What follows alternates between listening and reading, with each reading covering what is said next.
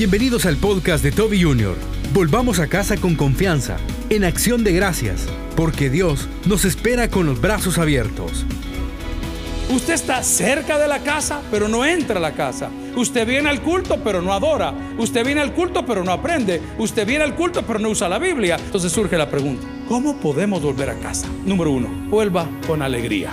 Continúa con nosotros y escucha cómo volver a casa. Algunas personas me dirán, pastor, si yo no me he ido. No, es que usted no se ha ido, es que nunca ha estado. Nunca ha estado. Y esta parábola que la conocemos, pero desde hace mucho tiempo, tiene alguna cosmovisión diferente que podemos aplicar el día de hoy. Estoy en el Evangelio de Lucas capítulo 15. Quiero contarle que Lucas era médico. ¿Qué era Lucas? Médico. Y los médicos tienden a ser todólogos porque saben un poquito de cada cosa. Lucas como médico nunca fue testigo presencial de las maravillas de nuestro Señor Jesucristo. Él no lo conoció, no estuvo ahí. Sin embargo, habiendo estudiado las cosas que entre nosotros fueron ciertísimas, narra su evangelio, nos da la descripción de lo que él logró investigar. En su capítulo 15 nos habla de una parábola. Diga conmigo, es una parábola. Una parábola es un escrito que utiliza hechos reales o no reales para dejarnos una lección. Es una parábola, es una parábola, no es doctrina, es una historia. Y dice la palabra del Señor en el versículo 11, también dijo, un hombre tenía dos hijos. ¿Cuántos hijos tenía el Señor? Dos hijos. El menor de ellos dijo a su padre, padre, dame la parte de los bienes que me corresponde, y le repartió los bienes. No muchos días después, juntándolo todo, el hijo menor se fue lejos a una provincia apartada, ahí por el Tunco, y ahí desperdició sus bienes viviendo, como dice, perdidamente. Dios añada bendición en su palabra y la iglesia dice, amén. Pues resulta que, que el papá tenía, ¿cuántos hijos tenía? Dos hijos. El más joven de ellos, el neófito, el poco conocedor, el poco experto, quería que la chancha soltara la manteca antes de muerta. No sé si me entendieron eso, se lo digo en hebreo. El grave error de todos los padres, que todos queremos darle cosas a nuestros hijos, número uno, que nuestros hijos no se han ganado, número dos, que a nuestros hijos no les ha costado, y número tres, que va a tener consecuencias fatales en la vida de nuestros hijos. Es por eso que Dios no te ha contestado la petición por la cual llevas años llorando en la iglesia. Porque muchas veces venimos a la iglesia no porque queremos ver a Dios, sino porque queremos las peticiones que nosotros queremos. Yo no estoy en contra de la fe, mucho menos de los cultos de oración, pero me encantaría más la fe y los cultos de adoración. Si alguien entendió, dígame un fuerte amén. Cuando el pueblo alaba a Dios, ¿suceden cosas? Va, entonces comencemos por ahí. Que los cultos de oración, que era la gran rogadera y el montón de milagros, el montón de show, y, las muletas y las sillas de ruedas, y todos siguen pecando, y todos siguen chupando, y todos siguen igual, he volado para mí, para mí. Usted piensa lo que usted quiera. Pero cuando usted alaba a Dios, cosas maravillosas suceden. Y el primer milagro que sucede es el milagro de nuestra salvación que viene implícita nuestra conversión. Entonces hay un efecto maravilloso en el corazón, en su conducta, en sus decisiones, que ese milagro le hace volver a la casa de Dios. Eso es lo que vivió David. David habla con tanta franqueza y con tanto gozo cuando expresa en sus palabras que haber estado en los atrios de la casa del Señor era mejor que cualquier otra cosa en su vida. ¿Qué siente la iglesia de hoy al venir a los atrios de la casa del Señor? Quizás unos obligación, otros un privilegio, otros quizás algo como, bueno, voy a ir a ver qué da la vida. Voy a ir con la mala actitud, no le voy a criticar, solo le quiero confrontar Solo con la actitud, mira, yo no llevo Biblia, yo no llevo himnario, yo a ver que soy así. A mí, yo electrónica, porque a mí la... Okay, pero ¿tienes gozo en venir a la casa del Señor? ¿Cuántas mujeres hay en la casa del Señor? La mayoría de ustedes, yo sé que tienen gozo por no ver a su marido a esta hora, pero tienen gozo porque están acá en la casa del Señor. ¿Cuántos varones hay en la casa del Señor? Venimos huyendo y ahí vienen atrás de nosotros. ¿Me entiende lo que le digo? Es lo mismo. Pero usted tiene gozo. Bueno, el gozo en las iglesias del interior del país se vive diferente. A mí me encanta. Yo en esa área soy bien libertino. A mí me encanta cuando me invitan a predicar otras congregaciones que usted comienza a cantar y los hermanos comienzan a danzar. A mí me llega. Y hay una señora que tiene 90 años pero salta de este tamaño aquí. porque ella está en el gozo, ella le vale un pepino, ella sacó el pandero y comenzó a darle, como tiene práctica por las pupusas, rapidito, el pandero lo suena, a todas, o sea, me encanta. Hace poco fuimos de viaje con unos buenos amigos, casi familia.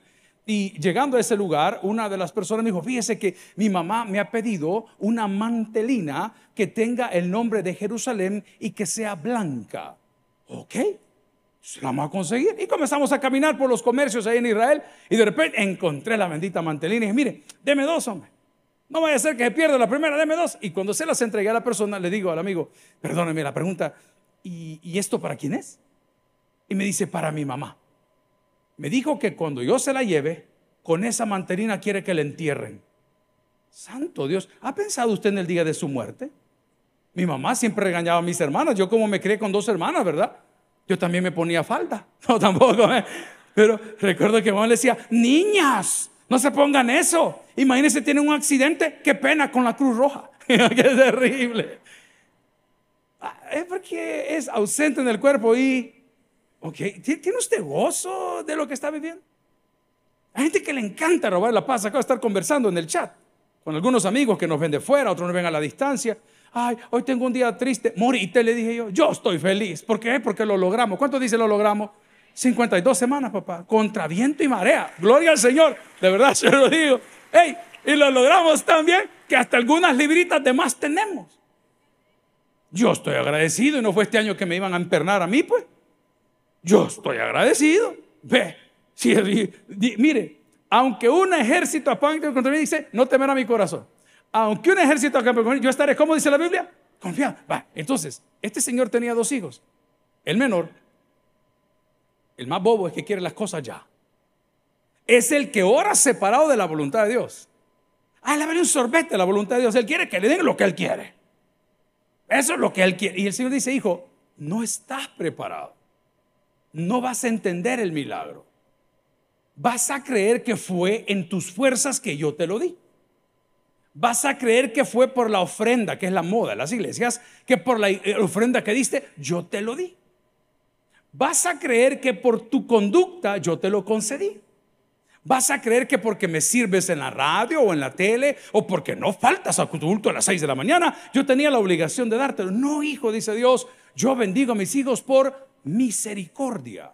Amigo, si usted entiende la misericordia de Dios, usted está, si ese aplauso puede el corazón, ojo, si usted entiende la misericordia de Dios, usted está seguro que su bendición va a llegar. ¿Cuándo? Cuando usted esté listo.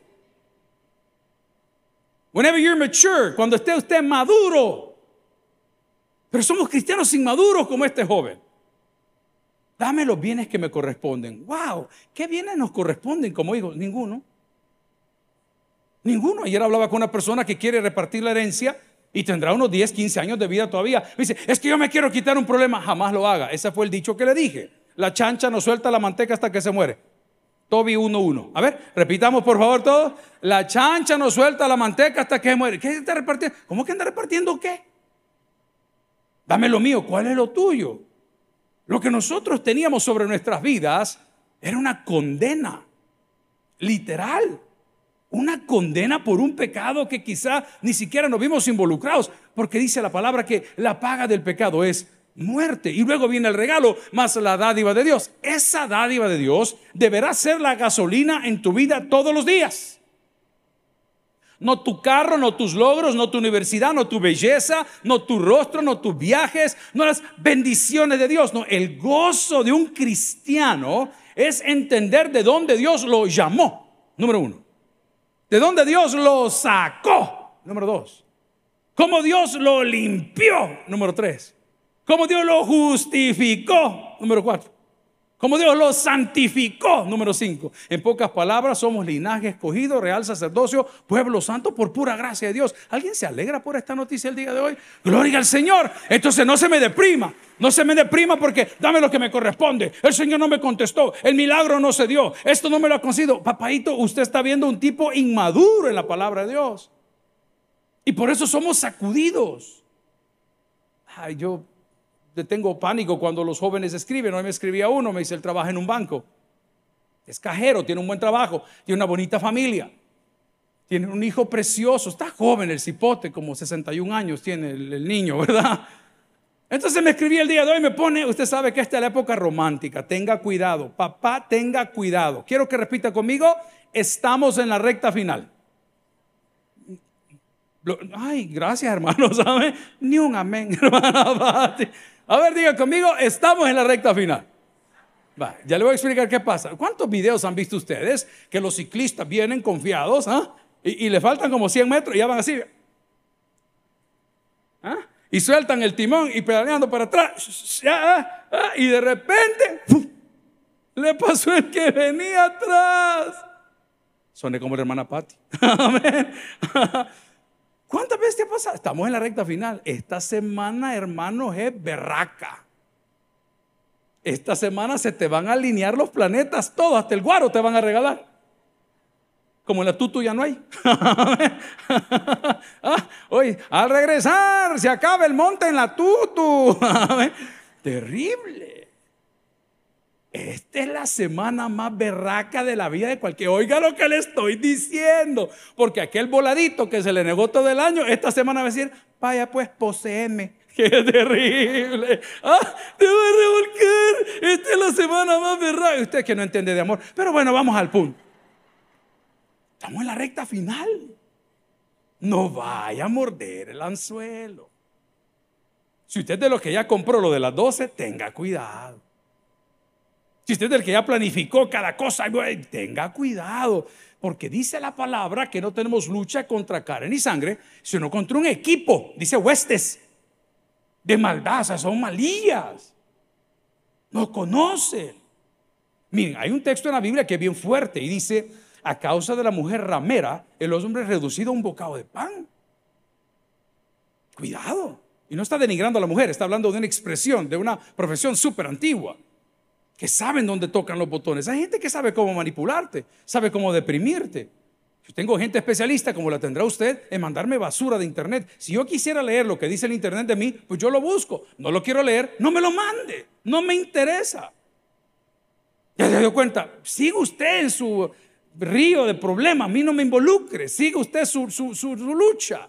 Hay gente que todo el día, pues, y abierta el otro. Y usted, a ver, ¿hay alguien que me entienda lo que estoy hablando el día de hoy? De esas personas que te hostigan, te fustigan la vida todo el día mandándote cosas que no te interesan, que no te edifican, que no te animan. ¿Y qué sucede? El enemigo es así. ¿Qué quiere el enemigo? Cansarte separarte de casa. El primer hijo que vimos acá fue el que dijo, me voy. Y qué triste fue que por la inexperiencia que tenía, según lo que dice la escritura en el versículo 12, y el menor de ellos dijo a su padre, padre, dame la parte de los bienes que me corresponde, y les repartió. Eh, dice singular o plural.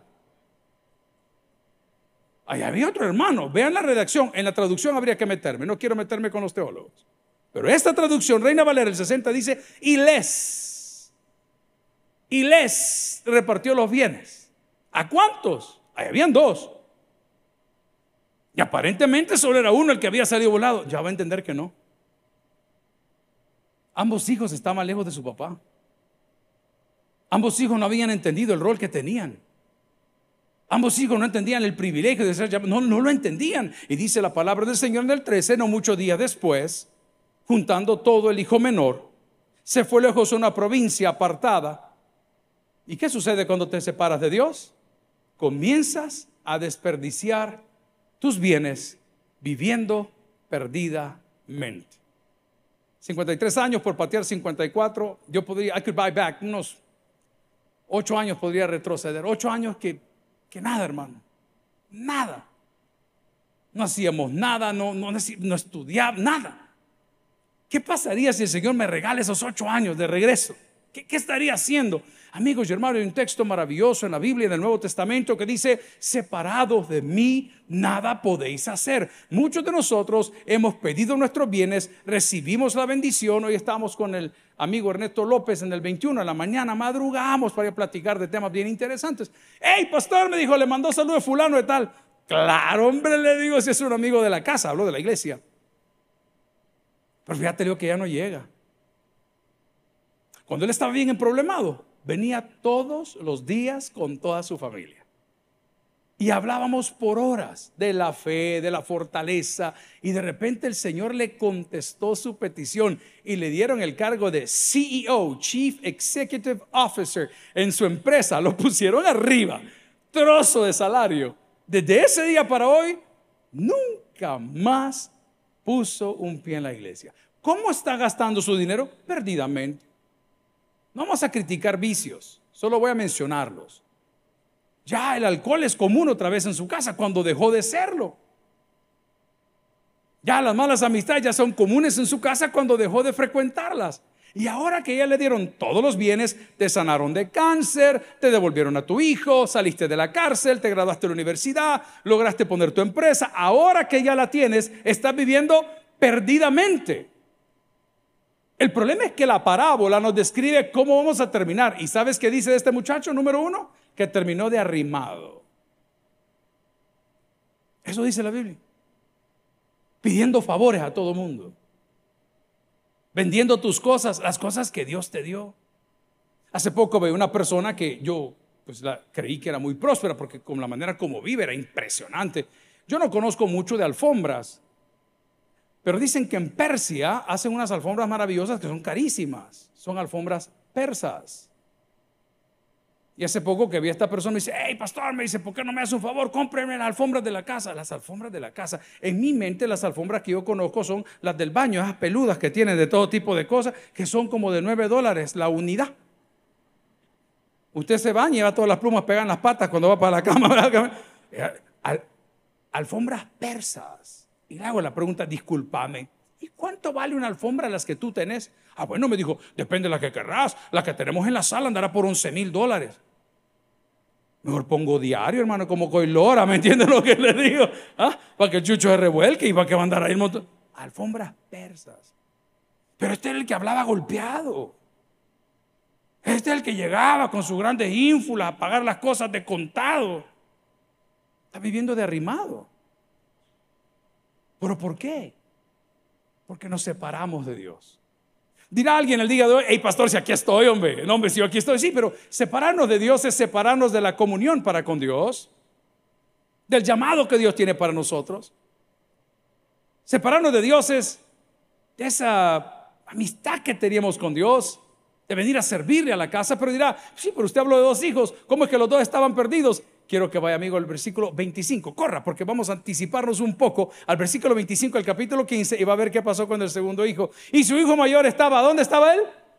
Sí, no estaba con papá, estaba trabajando, ¿ah? andaba echando, usted sabe qué, andaba por aquí, andaba por allá, andaba poniendo. Él estaba trabajando, los dos estaban en la, pero este estaba en el campo y el otro ya se había ido. Ninguno de los dos estaba con papá. Y muchos han tomado la parábola, qué bueno, sáquele la enseñanza que quiera. Es que qué trabajador no, piense, lea, su hijo mayor estaba en el campo. Las casas, en el contexto histórico, no se edificaban como las de hoy, una encima de otra. Lo más práctico que puedo explicarles cuando usted va a, países como España y ve que los campos, las fincas son inmensas, como lo eran acá. Hace poco fuimos a galerías con mis hijos, específicamente el 24 de diciembre por la mañana. Y fuimos a buscar una corbata y no me acuerdo qué cosa, y nos fuimos caminando, les conté el domingo.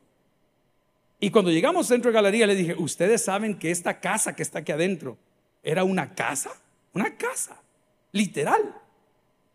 Cuando mis hermanas estudiaban en un colegio por acá arriba, el Sagrado Corazón se llamaba, ¿verdad? Nos tocaba pasar por acá siempre. Y estaba la casa, pero con unos portones y unos... Ok, él estaba en el campo, no estaba cerca de su papá. ¿Por qué no estaba cerca de su papá? Quizás estaba resentido y se lo voy a probar. Y dice la palabra y su hijo mayor estaba en el campo y cuando vino llegó cerca de la casa. ¿De quién? Del papá. Oyó la música y las danzas. Diga conmigo el siguiente. Y llamando a uno de los criados, preguntó qué era aquello. Y él le dijo, tu hermano ha venido. Tu padre ha hecho matar al becerro gordo. Diga conmigo becerro gordo. Dígale a su vecino, Olvídalo de becerro, dígale, merdo. ha hecho matar al becerro gordo por haber, ¿qué dice la palabra? Por haberle recibido bueno y sano. Siga leyendo conmigo. Entonces, ¿qué pasó con el otro? Se enojó y no quería entrar. Imagínate, me han arrimado. Ay, no, yo a la iglesia no voy. Yo a esa cosa no. A mí no me hablan de iglesia. Este es el otro indio, el que no tiene nada.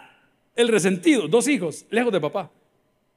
El que cree que lo merece todo. Uno de ellos, amigos, hermanos, estaba buscando poder. El que dijo, dame lo que me corresponde. El cipote quería poder, el cipote quería dones, el cipote quería unción, porque él quería mostrarle que él podía. Y el otro que quería reconocimiento, quería aplausos. Tú sos el buen hijo, tú sos el buen hijo. Por eso el Señor habló de Jesús y dijo, este es mi hijo amado en quien tengo complacencia. A él seguir, a él escuchad. Eso dice la Biblia. Probablemente usted está acá como este otro hijo. Usted está cerca de la casa, pero no entra a la casa. Usted viene al culto, pero no adora. Usted viene al culto, pero no aprende. Usted viene al culto, pero no usa la Biblia. Usted está en la casa, pero los dos estaban lejos. Entonces surge la pregunta, ¿cómo podemos volver a casa? Número uno, vuelva con alegría. Diga conmigo, vuelva con alegría. Antes la gente viajaba para descansar, hoy vienen del viaje y vienen cansados. ¿Alguien entendió lo que le dije?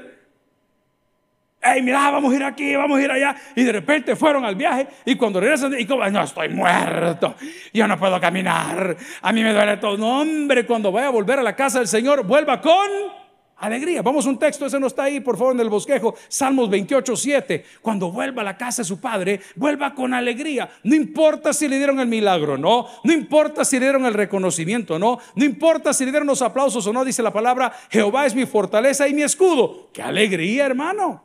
En Él confió mi corazón y fui ayudado, por lo que se gozó mi corazón y con cántico que dice la palabra, la alabaré. El 31 de diciembre a las 12 de la noche, en vez de estar cantando el año viejo o el tuki, tuki, tuki, o en vez de estar haciendo esas cosas, alabe al Señor por lo que Dios va a mandar en el año 2023. Alabe al Señor por las siguientes 52 semanas. Dígale, Señor, este año este año salgo de lío, este año salgo de perno, este año yo me puedo, Señor, este año, este es mi año. Entonces vuelva a la casa del Padre. No comete el error de los dos hijos mencionados en la parábola del hijo pródigo. El uno quería lo que no le correspondía y el otro quería aplausos. Y los dos están bravos y los dos no se hablan. Mire amigo, usted no sabe cuántas cosas uno se pierde por no escuchar. Hablo por los diáconos que pasan con el teléfono todo el culto. Usted no tiene una idea de lo que usted se pierde por no escuchar. Estamos con uno de mis hijos el día de ayer. Tenía que hacer unos trámites en la embajada. Todos sus papeles los teníamos alineados. Toda la solicitud de renovación de pasaporte y todas las cosas estaban listas, los dos pasaportes. Todo estaba hecho. Llega a la casa a la noche y digo, hijo, tenemos que platicar. Sí, es que es tarde, ya lo vi, ya lo revisé. Hijo, vení por favor, te quiero explicar. Yo no le quise decir, hijo, vení porque es dundo. ¿Me entiende lo que le digo? Le dijo, hijo, vení, te quiero explicar. No, es que la cosa es que, mira, ¿sabes qué? Le dije yo, tenés razón. ¿A qué horas tenés que estar allá? ¿A qué hora?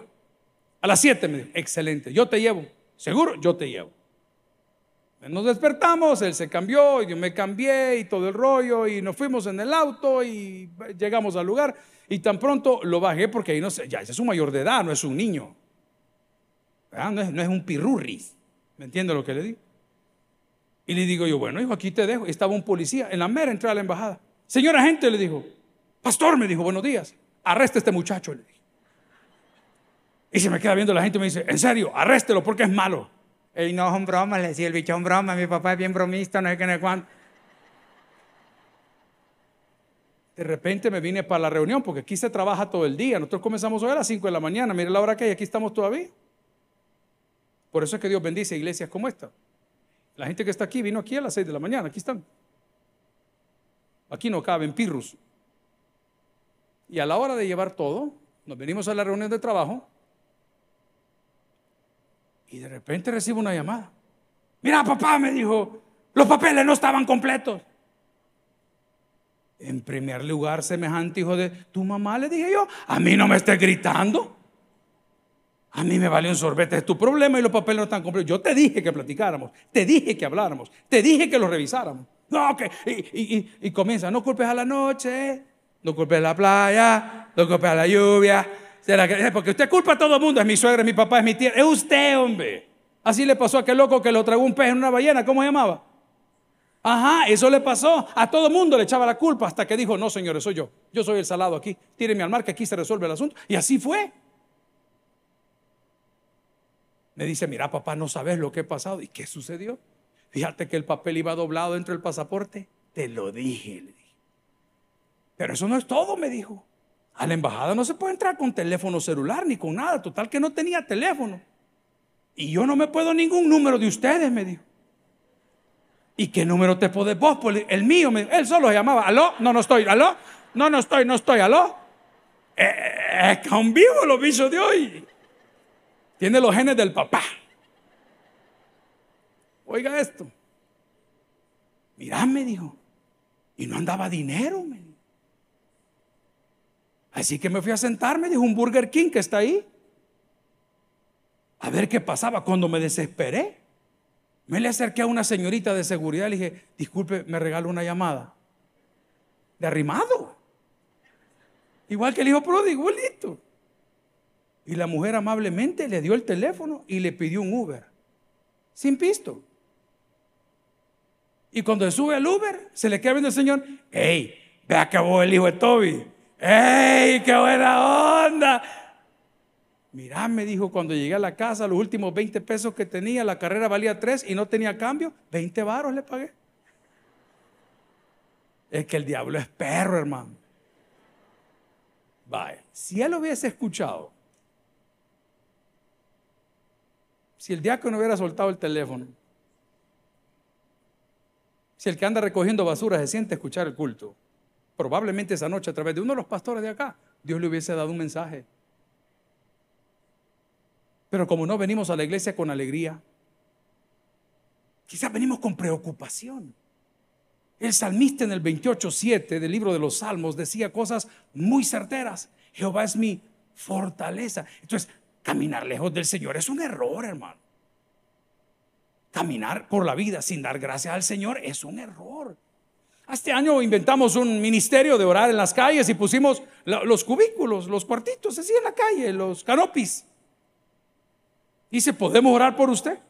Lo ponemos en el centro, lo ponemos fuera de los penales, lo ponemos allá en donde me llevaron a mí, a ¿cómo se llama? El centro este de, de, de, gobierno, es de gobierno, se llama así. El Isidro Menéndez. Ahí lo ponemos. Y la gente llega a orar. Porque nosotros sabemos que nuestro gozo y nuestra fortaleza es el Dios al cual nosotros servimos. Para volver a casa, entonces no solamente vuelve con alegría, vuelve en acción de gracias. Esta frase se la quiero dejar. Si le golpearon algo, si alguien le pasó el coralillo, usted estaba así de tacaño en la pupusería y no quiso comprar su propia gaseosa, y dice, dame un trago, dame un trago. ¿ah? Estoy hablando de gaseosa para no ofender a los presentes, ¿me entiende lo que le digo? Dame un trago. ¿ah? Y le pone hasta el dedo, hasta aquí, hasta aquí, dale, hasta aquí. ¿ah? Falta un poquito, hasta aquí. Y de repente le habla el siguiente día el amigo y le dice, mira, este, fíjate que soy positivo. Semejante desgraciado. ¿Y por qué no me dijiste? Ah, pues sí, ahí sí va a ser el examen con la nariz en el, el mismo. Ok. Entremos con acción de gracias. ¿Por qué? Esta es la frase que yo me grabo cada vez que las cosas me van mal, cuando las tengo frente a mis ojos. Pudo ser peor. Pudo ser peor. Yo soy delicado con mis cosas porque mis cosas me cuestan. ¿Alguien dice amén? A mí no me gusta que desperdicien la comida porque la comida a mí me cuesta. ¿Alguien dice amén? Yo sé que es amante de las cosas No, hermano, a mí las cosas me cuestan, a mí no me las regalan. Hace poco llevamos el auto que todavía estoy pagando al grupo Q a lavar. Yo cuido mi carro, hombre. Y cuando voy viendo el carro tenía un rayón de este tamaño. En ese momento yo sentí que abortaba. Se me salió el vientre. Todo. Los que me conocen saben que no miento. Y le hablé al chamaco que lo lava. ¿Qué te pasó, Yo. Yo no he hecho nada. Y la gran hebilla de la liga en la negra, vea que anda puesta, como él lo pastea así gran chollón. Al rato digo, Señor, qué bruto soy. estoy quejando por un rayón. Pudo ser peor, hermano. Mira tu tata, hasta hoy viene. Pudo ser peor. Señor está hablando.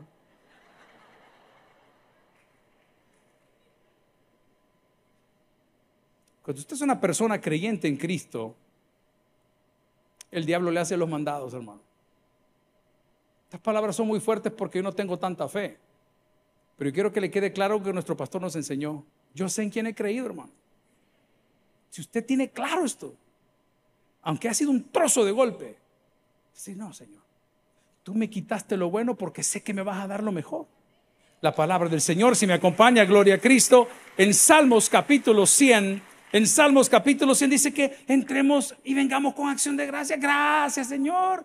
Se llevaron la paz, gracias Señor, se fue, gracias, renunció, gracias Señor. Dice la palabra cantada, alegres a Dios, habitantes de toda la tierra. Siga conmigo, servid a Jehová con alegría. Venid ante su presencia con regocijo. Reconocer que Jehová es Dios, Él nos hizo y no nosotros mismos. Pueblo suyo somos y ovejas de su prado. Yo creo que el 4 es todavía. Entrad por sus puertas con acción de gracias, por sus tratos con alabanzas, alabadle, bendecid su nombre. ¿Alguien dice amén esa palabra el día de hoy? Amén. Va a cambiar la situación en tu corazón. Gloria a Cristo. No, yo, yo soy como el hijo pródigo. Dos hijos, dos hijos. El que se quedó y el que se fue. Y los dos estaban mal.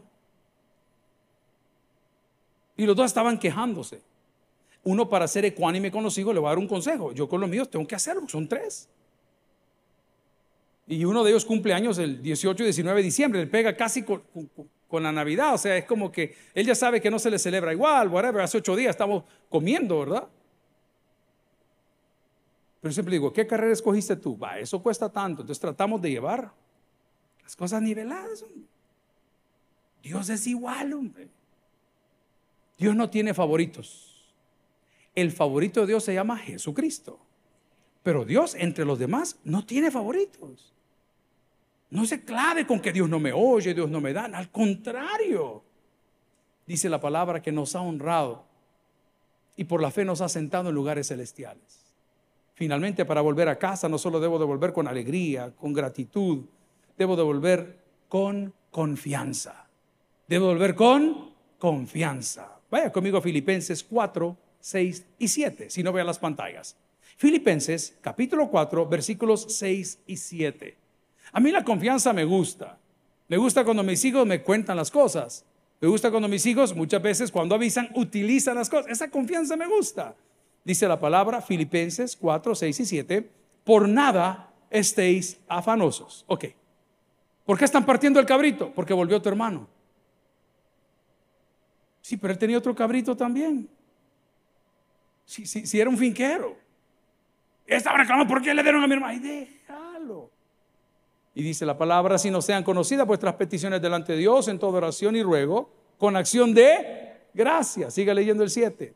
Y la paz de Dios que sobrepasa todo entendimiento, esta es una garantía, guardará vuestros corazones y vuestros pensamientos en quién? En Cristo Jesús. Vuelva con confianza, no tenga pena. Hace años teníamos un muy buen elemento, como varios que han pasado por acá, son muy buenos elementos, jóvenes talentosos. Y no terminó muy cordial nuestra relación de trabajo. Pero se han pasado cuatro o cinco años. Esta mañana me llenó el corazón cuando me escribió, pastor, aquí estoy amaneciendo con Dios. ¿Sabe qué le pongo yo a la gente que vuelve? Hey, esta es tu casa.